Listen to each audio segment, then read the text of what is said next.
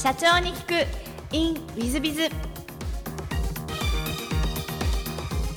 ィズビズの新谷です。先週の続きをお聞きください。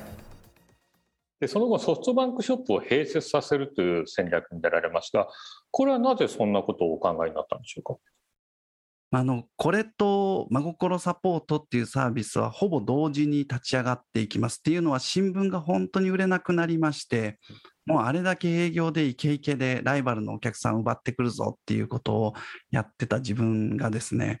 気がつくとライバルからお客さんを奪っても奪ってもなんかバケツの底に穴開いてるみたいな感じで若い人がどんどん新聞をやめていく時代に突入しました。ちょうどインターネットが出てきてそして iPhone の 3G みたいなのスマホがあの入ってきた時ですね、もうそこを境に、まず20代の方、30代の方、そして最終的には40代の方まで新聞をやめていく。まあ、そんな状況になった時に、まず一つは、新聞はもうシニアの読み物になったなっていうことで、まあ、シニアに愛されるお店作りをやろうっていうのが一つ。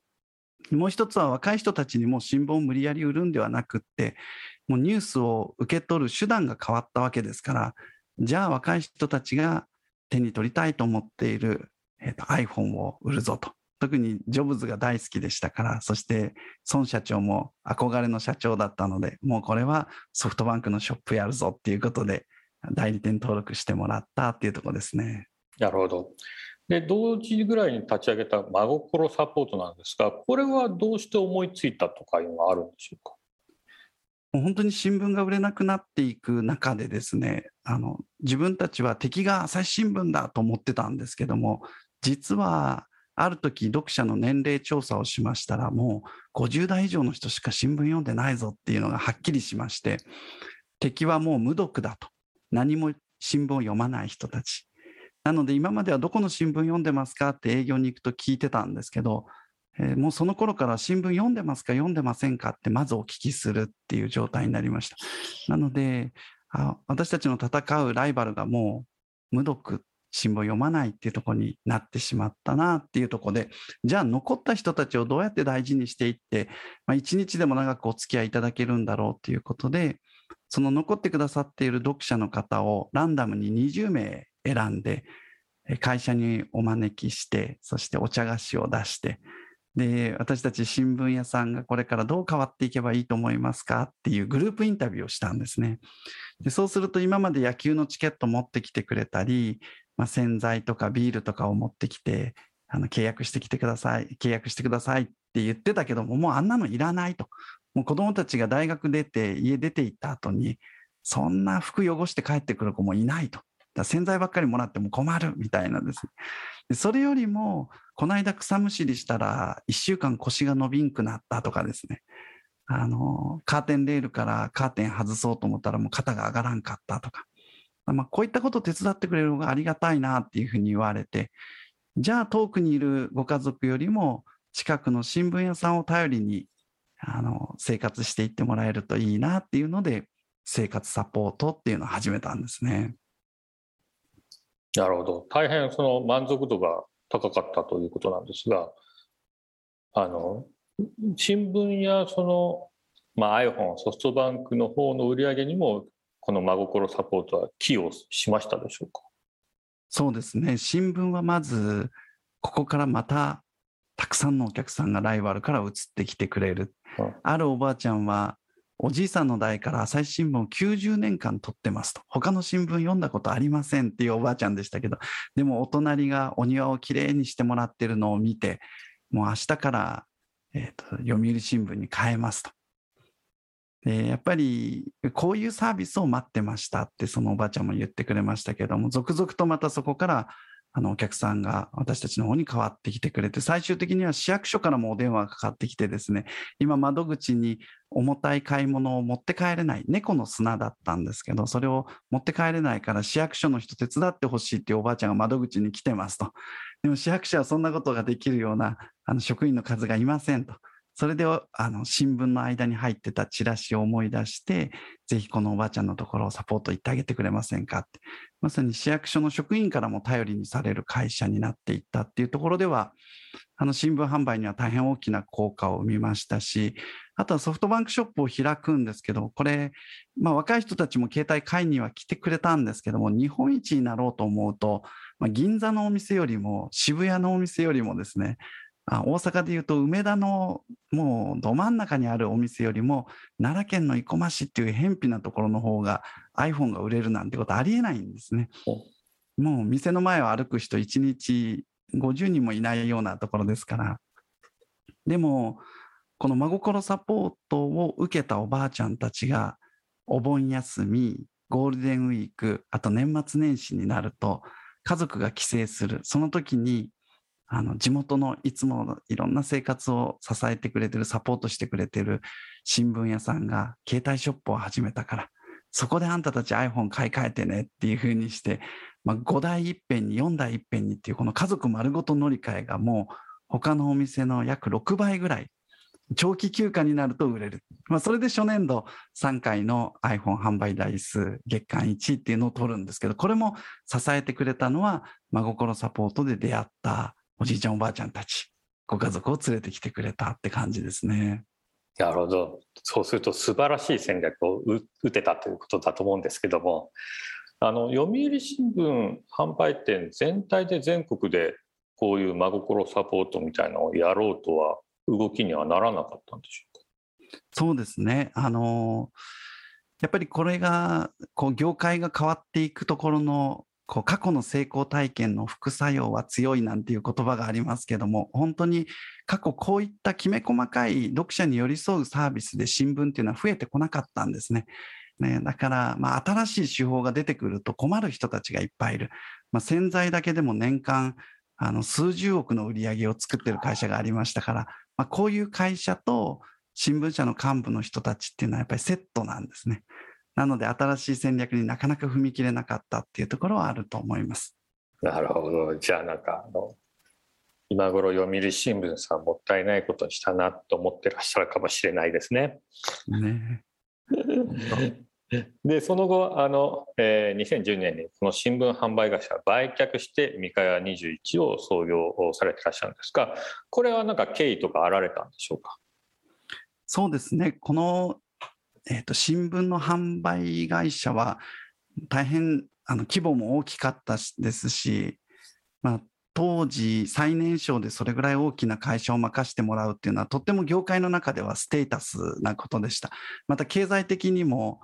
まあ、2000部、3000部の新聞屋さんでもいい暮らしができる中で1万2000部持ってましたから、それはもう本当に、えー、毎日パーティーができるぐらいのあの売上利益を生み出す会社だったんですけども、でも30代はだからとっても満足してましたね。あの、いや一気に上り詰めたなっていう感じがしてましたし。ただそんな時にあのソフトバンクショップで結果を出してたそれをきっかけで孫社長の弟さんの泰造さんにお会いしました。はい。泰造さんが東京でいろんなベンチャーの社長が集まるからぜひ来てっていうふうにご招待いただいてでお食事しましたら青木さん iPhone 売れてるらしいね。ってそうなんですって。できっかけ理由は何って言うから真心サポートなんですって話をしたらなんでそんないいことを関西の一部のエリアだけでしかやってないのと。で、これから日本って高齢化社会になるのに、なんで全国津々浦々に広げないのっていうふうに言われてですね、いや、新聞ってテリトリーがあるんですっていう話をしたら、まあ、志の話を語ってくださって、結局シリコンバレーで今、あの大変大きな、えー、会社になってるスティーブ・ジョブズとか、マーク・ザッカーバーグとかビル・ゲイツとか、まあ、あいう人たちって従業員ゼロパソコン1台の時からこのテクノロジーの力で世界をなんとか良くしたいって思った人たちででインターネットにはその力があると思って一生懸命やってたら気がついたらアップルができフェイスブックができマイクロソフトができたんだよってだから志ってなんかこう会社の規模がとか業界のルールがとかっていうことに縛られないのが志だよねっていう話をしてくださいましてそっか、志持ってビジネスしてなかったなと。敵は朝日だとか、iPhone が売れたとか。なんか、でも、片方ではやっぱり街が変わっていくのを真心サポートを通じて感じてましたので、3年間で4000件ぐらいのサポートをしながらですね、ああ、こんなにも地域の中には不便を我慢してるおばあちゃんたちがいるんだって、まあ、そんな風に気づき始めてた時に、この太蔵さんからの志の話は大変インパクトがありまして、じゃあもうすぐに会社を売却して、全国に真心サポートを広める。そこにもう一点集中の会社を作ろうっていうことで、それでこの2012年にこの会社を設立したっていうところですね。ありがとうございます。読売新聞の幹部の方々は、ええー、みたいにならなかったんでしょうか？まあ、でもあの読売新聞っていうのは新聞以外の事業をやっちゃいけないっていうですね、それは契約書の中に書かれてるんですね。なのに私は別会社立ち上げましてソフトバンクショップやってましたし、えー、途中レストランもやってましたし、大きなコールセンターも作ってましたから、まあ、新聞社としては例外を認めてたものの、まあ、周りからなんであいつだけ例外が OK なんだっていう、なかなかこう、手に負えなくなってきてるフェーズだったので、あの、東京行って新しいシニア向けのソリューション事業の会社設立しますって言った時には皆さん応援してくれたというかですね、おお、そうなると思ったよみたいな、いつか卒業していくんだろうなと思ってたよみたいな感じで、はい、スムーズでしたね。なるほど。じゃあ、あの、運命的な流れといいますか、そんな感じでですね。本当そう思います。ありがとうございます。えっと、そうしましたあの、三河二十一さんのこの真心サポートの、えっと、事業内容を、えー、宣伝がてらお教えいただけたらと思っております。はい、そうですね。これはもう、今、全国の、えっと、私たちが新潟とか島根とかですね、あの、愛媛とか、まあ、そういうところに出かけていってシニアをサポートしますっていうのではなくってやっぱり高齢者の皆さんってとっても警戒心が強かったりまたよそ者が土地に入ってきて何か新しいサービスをするっていうことに対してとっつきにくかったりします。なので私たちは地元でずっと商売をしてこられてた皆さんと、えー、こうパートナーとなって地元の高齢者の皆さんを支える新規事業を立ち上げてほしいと。そのノウハウは私たちがもう10年近くいろんなテストをしてきましたし、いろんな会社とも提携してきましたから、あのバックアップをしっかりしますっていうことで、あのソーシャルフランチャイズっていうふうに呼んでます。えー、社会課題の解決、地域課題の解決を目指す人たちにぜひ加盟いただきたいフランチャイズだっていうことです。これは2年前に立ち上げましたけれども、大変順調に今伸びてまして、まあ、それまでの三河屋21は何してたかっていうと、新聞社と新聞販売店のコンサルティング事業をやってました。で新聞業界が変われば、日本の高齢化社会を支える新しい仕組みが作れるんじゃないかっていうのが、まあ、ビジネスモデルだったんですけども、6年間やってみて思った以上に新聞業界の人たちは変わりたくないんだなということに気づきまして、え480点の新聞販売店をコンサルティングはしたもののですね、やっぱりこう時代の中でどんどんと経営が苦しくなっていく皆さんが、あの目線が手前手前に行ってしまうっていうところから、じゃあ違う業界の皆さんも含めて、あの地域密着でご商売されてる方たちに、フランチャイズとしてノウハウを提供しようという、そこに2年前に切り替えて、そして今フランチャイズ本部として、えー、皆さんをバックアップしているっていうところになります。ありがとうございます。あの私も、えーと、父母の介護を、えー、ついこの間までやってて母があの、えー、毛布がコインランドに持っていけないんで持ってってって言ってあの前は呼び出されてたんですけどもよく呼び出されて真心サポートさんの、えー、そのまあ、老人たち、私の父や母みたいな老人たちのあなんですかご支援をする事業としてはあの私自身真心サポートの事業内容を聞いた瞬間あこれはね必要。老人の皆さんとても必要。特にもう高いところに手が届かない。昔は届いたところは届かない、えー、椅子の上に乗っかれない。みたいなことがまあまあ思いもが持てない。いっぱいあるのでですね、あのぜひあのリスナーの皆さんもですね、これは私のおすすめです。ぜひあのこの真心サポート勉強してみてはいいんじゃないかなというふうに思います。よろしくお願い申し上げます。ではちょっとあの全く違う質問もですねさせていただければと思います。えー好きなもの好きなことを事前にお聞きしまして、えーちょっとで意外なんですが料理若い起業家の壁打ち相手になることというふうにお答えいただきましてお料理好きでいらっしゃるんですか？そうなんですよ。僕あの料理が好きし、なんかこう、まあ、会社経営してましたらね、えーと、特に僕たちは投資家からもたくさん調達してますから、まあ、資金繰り含め、その投資家の皆さんへコミットしたことに対しての数字でしっかり結果を出していくっていうことも含めてですね、あとは最近はあの大手の事業会社さんたちとの提携も増えてきてるもんですから、やっぱり求められることが多くなってるなという気がします。なので、もうこのラジオ聞いておられる皆さんもそうだと思うんですけど、まあ、お休みなんていうのはなかなか取れない。まあ、これがベンチャーの面白いところですけども。じゃあ、どうやって息抜きするのってなると、やっぱり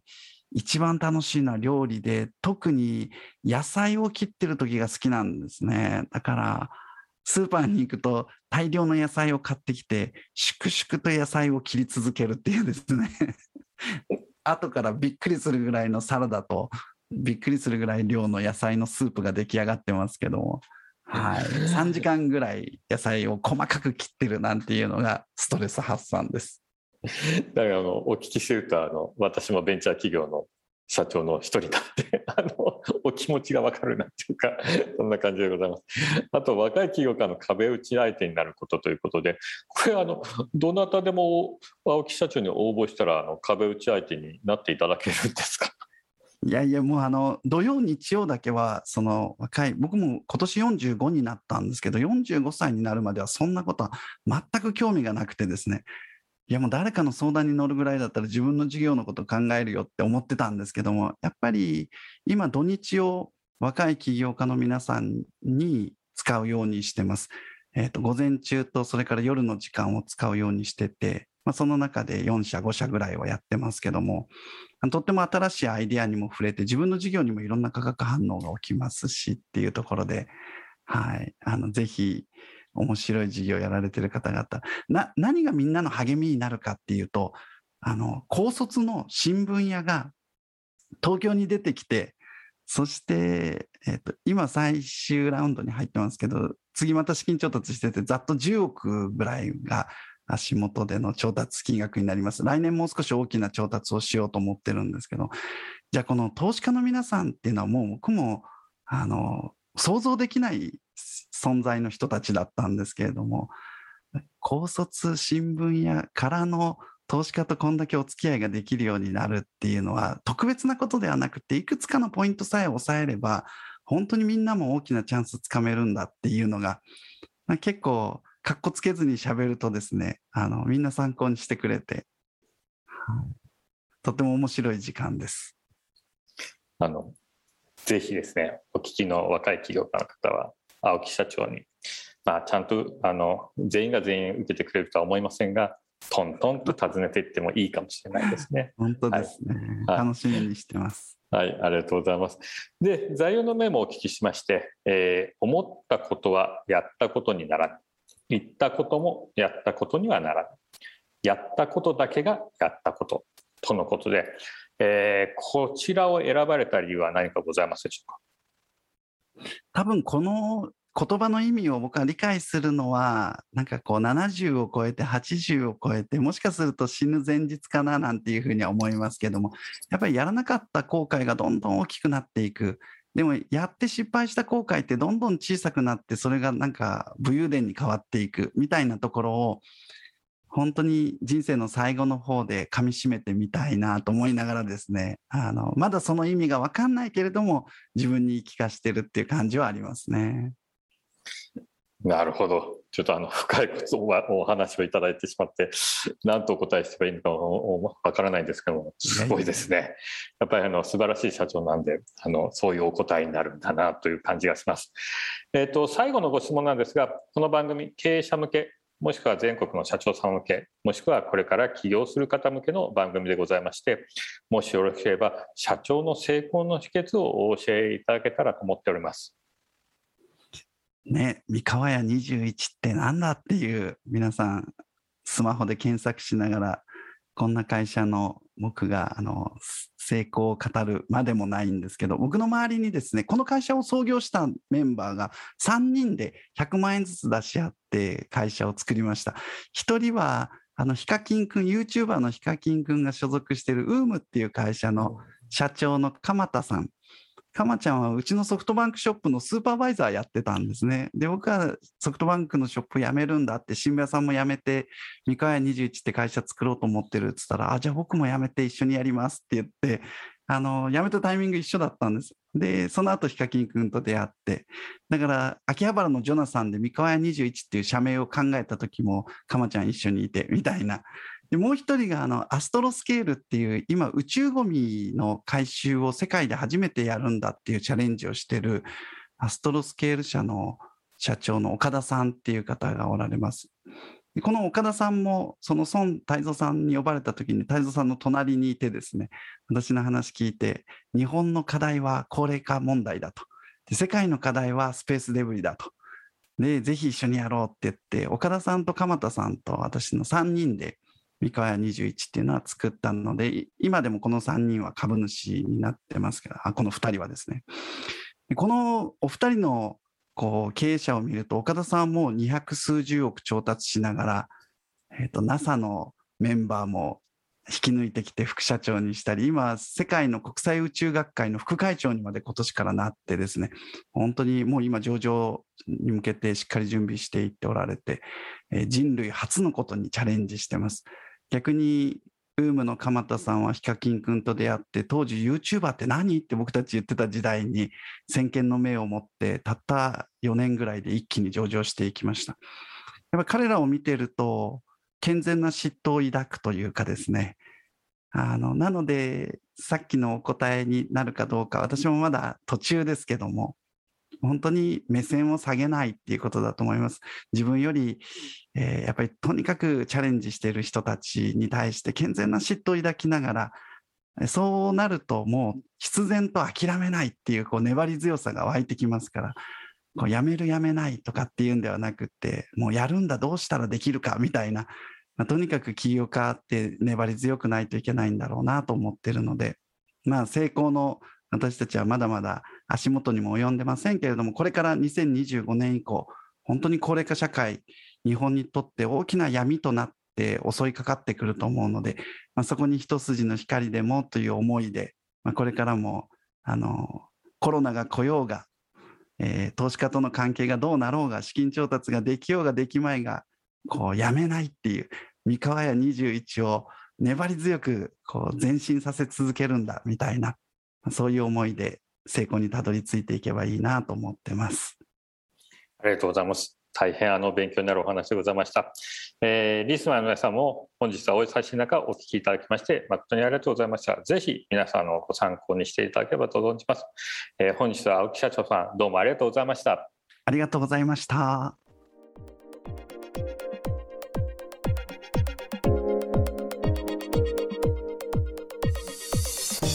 本日の社長に聞くインウィズビズは、えー、2回は21青木社長様。いやすごい社長様でいらっしゃいますね。やっぱり小学校1年生の時からマネジメントができかつ事業を作れた。このセンスはね羨ましいですね。私ないですね。かつお付き合いしてるのがウームの鎌田さんとか、えー、孫太蔵さん。パズドラの孫太蔵さんですね。とか。やっぱりそういう方が集まってくるんですね青木社長のところに。いや素晴らしい社長です。そしてご謙虚でいらっしゃいますしまあまああの志も高く。いやちょっと私あの初めて細かいお話をお聞きしたんですけど尊敬してしまいました。私も青木社長みたいになりたいですね。本当に。そう思った次第です。皆さん方いかがだったでしょうか。ぜひ皆さん方も真似するなり勉強するなり参考にするなりしていただければありがたいなと思っております。本日の社長に行くインウィズはここまで。また来週。3分コンサルティング。w i z b i z が社長の悩みを解決。本日の3分コンサルティングは F 株式会社さんです、えー、IT 系の企業さんでいらっしゃいます、えー、当社は建築事業の業務を効率化する SARS システムを自社開発し提供している会社です。社員のほとんどはエンジニアです。少しずつ顧客も増えてきております。今後売上を拡大するために営業マンの採用や社内体制の整備などに2000万程度の資金調達をしようと検討しております。設立当初からのお付き合いのある信用金庫に相談したところ前向きな回答をいただいています。また他の金貨にも相談しておりこちらも本日な手応えを感じています。その一方で他のスタートアップ企業が行っているような VC 等のエクイティでの資金調達や選択資金調達も選択肢に入れるべきではないかと考えています。融資を受けるのか増資で対応するのかどちらが現在の自社の状況にマッチするのかファイナンスの経験が乏しいため判断が難しいです。ご相談させていただければと幸いです。ということですいません。神々で申し訳ございませんが。えっと F さんが将来どうなりたいかで融資か増資か VC から入れるのかなどを判断されるのはいいんじゃないかなと思います。おそらく VC、ベンチャーキャピタルのことですが、ベンチャーキャピタルは、F さん、F 株式会社さんが上場するならば入れるよと、こんな感じなんだと思います。ですので、え上場を目指すのか。で、上場を目指さないなら、やっぱり株主は、えー、社長さんお一人の方がいいです。まあ、僕らがよく言うのは、えー、100%の数字は、えー、66.7%。えー、その次は50.1%その次は33.4%この3つの比率を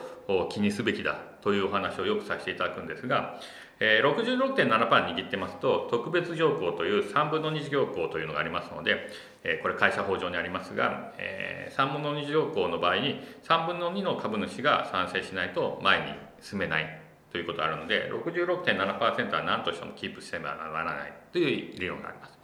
もう一つ次は2分の1行ですので50.1%ですね。これで賛成多数で取るわけです。まあ、最悪33.4%取っておくと、えー、特別条項に反対をすることができると。こういうことになります。よって、えー、株式の比率というのは大変大切です。そう考えると増資というのは上場を目指さないならなるべくなら避けた方がいい。えー、100%握ってれば社長のフリーハンドで経営ができるわけですから融資の方がいいんです。一方で融資は金利がかかりますのでその分、えー、営業外利益ということになりますが経常利益の部分が少し、えー、マイナス分が出ます。でも今は低金利時代ですので大したことございませんので融資の方がリスクは低いんではないかなと思います、えー、ただし返済ができなくなるといろいろあるかもしれませんけどでも増資よりは、えー、融資の方が、えー、リスクが低いんじゃないかなと思います。もちろん上場を目指すというふうになりましたら増資を受けて、えー、まあ、大きなお金を受けてですね。最近ですとユニコーン企業っていって100億200億300億受けて上場を目指していくわけです。まあメルカリなんてまさにそのパターンですね。そういうパターンもあると思いますのでもし上場を目指したいということであればぜひあの至急で、えー、私のところにご相談に来てください。えー、最近ですと Zoom 等のオンラインで無料で相談乗ってますので、えー、その場合にはどういうふうにやっていくかきちっとご説明申し上げます、えー、その上でご検討いただけたらいいんじゃないかなと思います。ぜひよろしくお願いいたします、え本日の3分コンサルティングはここまで。また来週。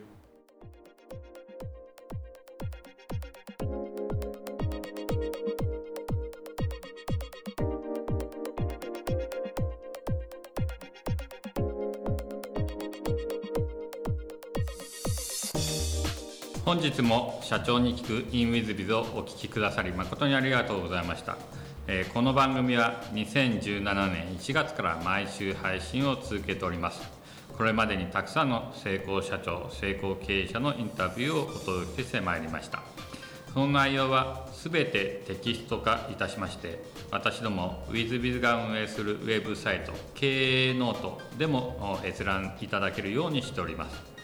音声だけでなく文字で読み返すことで新たな発見や気づきがあり皆様の会社経営に役立つヒントがきっと見つかるのではないかと思いまして、えー、サイトの方にもさせていただいてます。是非ネット検索で経営ノートスペース社長インタビューと入力いただき経営ノートのサイトをご覧になっていただければというふうに思っております。本日の社長に聞く in WizBiz ではここまで。また来週。